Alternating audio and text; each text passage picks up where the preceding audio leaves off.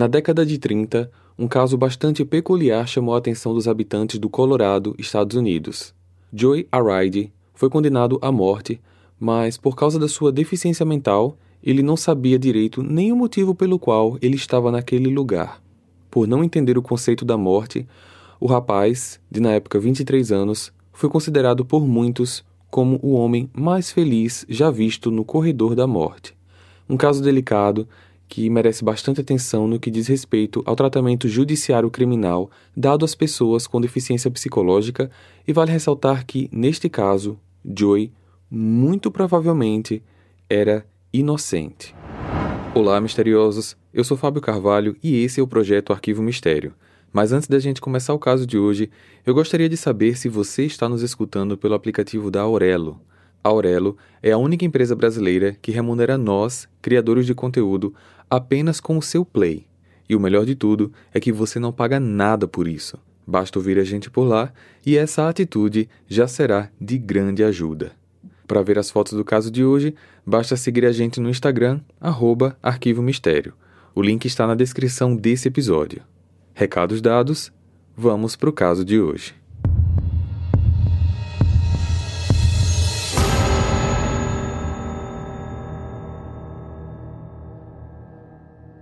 Joy Aride nasceu no dia 29 de abril de 1915 em Pueblo, Colorado, Estados Unidos. Desde pequeno, muitos percebiam sua deficiência no aprendizado e comportamentos fora do que na época era considerado comum. Após avaliações psicológicas, Joey obteve um QI de 46, muito abaixo da média. Apesar de sua deficiência, ele era um rapaz bastante sorridente. Infelizmente, a falha do processamento de suas compreensões o dificultava a fazer coisas simples como atividades escolares ou até explicar diferenças entre um ovo e uma pedra, por exemplo. Seus pais, Henry e Mary, eram primos, Vários irmãos de Joey morreram logo após o nascimento e um dos que sobreviveram tinha, além de deficiência mental, deficiência física. Provavelmente, Joey também parecia ter sofrido devido à consanguinidade dos seus pais. Joey falava muito devagar, era daltônico e tinha dificuldade em concluir raciocínios simples, como dizer onde nasceu ou para onde estava indo. Aos 10 anos, o rapaz chegou a ser internado numa escola estadual de capacitação a deficientes físicos e mentais do estado do Colorado, mas ele vivia fugindo da escola e não conseguia ficar quieto. O diretor disse que Joey costumava facilmente ser influenciado e afirmar coisas que não tinha feito. Certa vez, seus colegas o fizeram confessar que ele havia roubado um maço de cigarros, embora ele não tivesse feito isso. Seus pais disseram que, na adolescência, às vezes ele passava dias fora de casa, vagando pelas redondezas, até voltar sem saber dizer onde estava. Joey sempre teve dificuldade para fazer amigos, mas parecia que para ele o seu mundo era ele mesmo. E, como já falei anteriormente, ele nunca deixava de sorrir. Na noite do dia 15 de agosto de 36, os pais das irmãs Dorothy Drain, de 15 anos, e Barbara Drain, de 12, chegaram em casa. Infelizmente, a mais nova chorava desesperada e não conseguia falar muita coisa, até que eles chegaram no outro cômodo e viram Dorothy caída no chão, sob uma poça de sangue e com um forte golpe de machado em sua cabeça. Já com os policiais, um pouco mais calma, Bárbara explicou com muita dificuldade que as duas tinham sido violentadas por um homem que ela também tinha levado um golpe na cabeça, mas por algum milagre ela sobreviveu.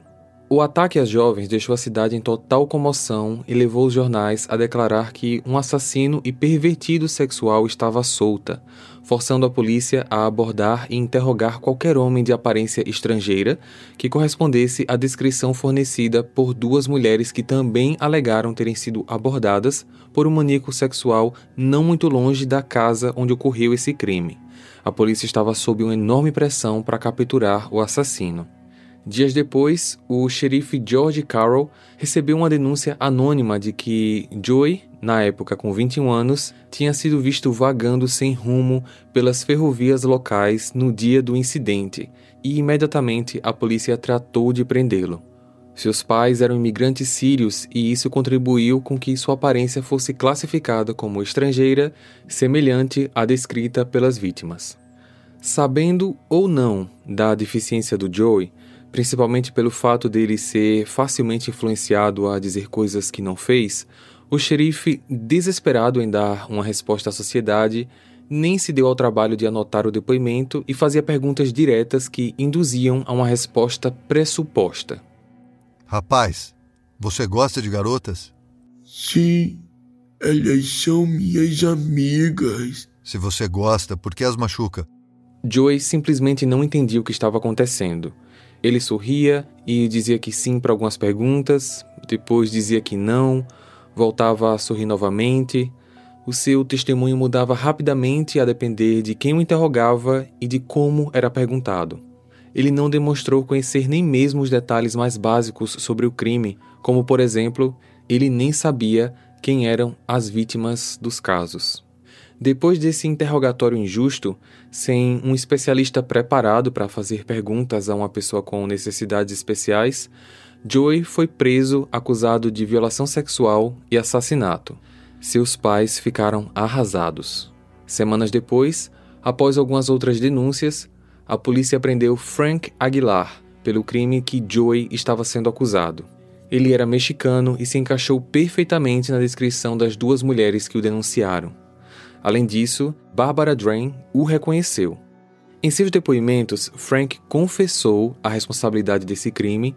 Além disso, ele já era procurado por diversos outros crimes que incluía drogas, armas e também abusos sexuais. Não demorou muito para que sua sentença saísse e ele fosse condenado à pena de morte. Só que isso já era tarde demais para a opinião pública.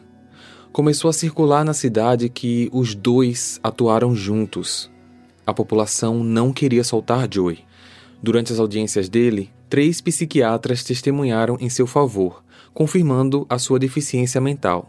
A base da defesa de Joey era que ele não era legalmente são, com dificuldades para distinguir entre o certo e o errado e, portanto, incapaz de executar qualquer ação com intenção criminosa. Ao mesmo tempo, esse era o argumento que a acusação se baseava, pelo fato de não poder saber o que era certo e errado, ele tinha sido cúmplice do crime. Mesmo com os pedidos da defesa de que ele fosse internado numa clínica psiquiátrica, a pressão da população por uma resposta fez com que Joey fosse também condenado à morte em câmara de gás.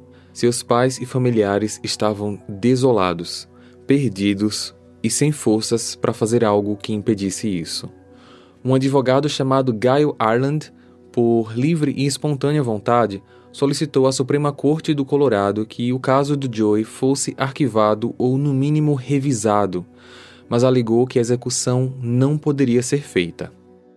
Acreditem em mim quando digo que, se ele for morto, levará muito tempo para o estado do Colorado sobreviver a essa execução errônea. Já no corredor da morte, Joey não conseguia entender completamente o conceito da morte. O diretor da prisão, Roy Best, relatou que Joey era o homem mais feliz que ele já viu no corredor da morte, e quando ele foi informado da data de execução, ele apenas agradeceu e continuou brincando com seu trem. Parecia muito mais interessado em continuar brincando do que com seu destino. Joey, é. A data da, da sua execução já saiu. Ela será no dia 6 de janeiro. Tá certo, obrigado. Então, o dia 6 de janeiro de 1939 chegou. O que você quer comer hoje, Joey? Hoje você pode escolher. Pode pedir o que você quiser. Eu quero. sorvete de morango.